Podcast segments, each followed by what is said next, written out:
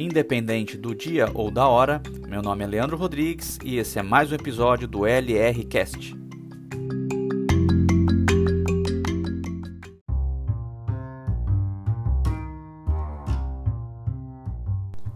Uma das principais razões pelas quais os ricos ficam cada vez mais ricos os pobres mais pobres e a classe média luta com as dívidas é que o dinheiro não é um tema ensinado em casa ou na escola. Bom, uh, se nós fizermos uma breve reflexão, quantas aulas de finanças ou orçamento familiar você teve ao longo da sua jornada acadêmica? Conheço pessoas que, por exemplo, estudaram mais de 30, 35 anos, são doutores hoje no que fazem e não tiveram é, nenhuma aula sobre finanças pessoais, orçamento familiar ou algo é, minimamente ligado aí a planejamento financeiro. É, na hora de tomar decisões financeiras, nosso padrão é baseado geralmente naquilo que nós experimentamos ao longo da nossa vida, né? Experimentamos na pele, principalmente dentro de casa.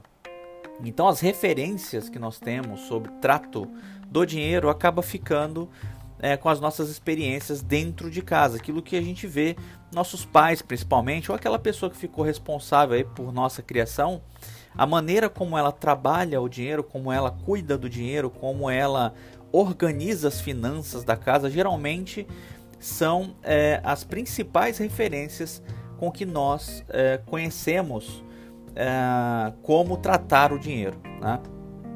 Ah, o problema é que geralmente quem sabe fazer uma boa gestão do orçamento familiar, e, ou quem passou por essa experiência, na, principalmente na infância, né, é, vai crescer com um padrão, vamos colocar nesses termos, vencedor. Já uma pessoa que não teve tanto acesso a esse tipo de conhecimento, ou os exemplos dentro de casa realmente não foram muito bons, é, tende a, a cometer os mesmos erros ao longo da vida. Então, é um grande problema, é, diz respeito à qualidade com que essas experiências é, foram uh, realizadas, né? Com, foram experimentadas efetivamente dentro da nossa casa. Então, ascender socialmente aí das classes mais baixas para as classes né, é, no topo da pirâmide é, envolve uma, uma, quebra de paradigmas, né, uma série de quebras de paradigmas com o mundo conhecido até então. Aquele que é cercado de crenças, valores e princípios é, que muitas vezes nos fazem andar cada vez mais é, em círculos, né, dá aquela sensação de que é, nós não estamos progredindo, não estamos andando, não estamos evoluindo em termos financeiros. Né? Essa quebra de padrão ela só é possível através realmente da educação financeira. A questão é que a maneira como nós tratamos o dinheiro e o nosso futuro financeiro precisa mudar, porque o contexto em que nós vivemos é, é um contexto que infelizmente não vai nos privilegiar no futuro.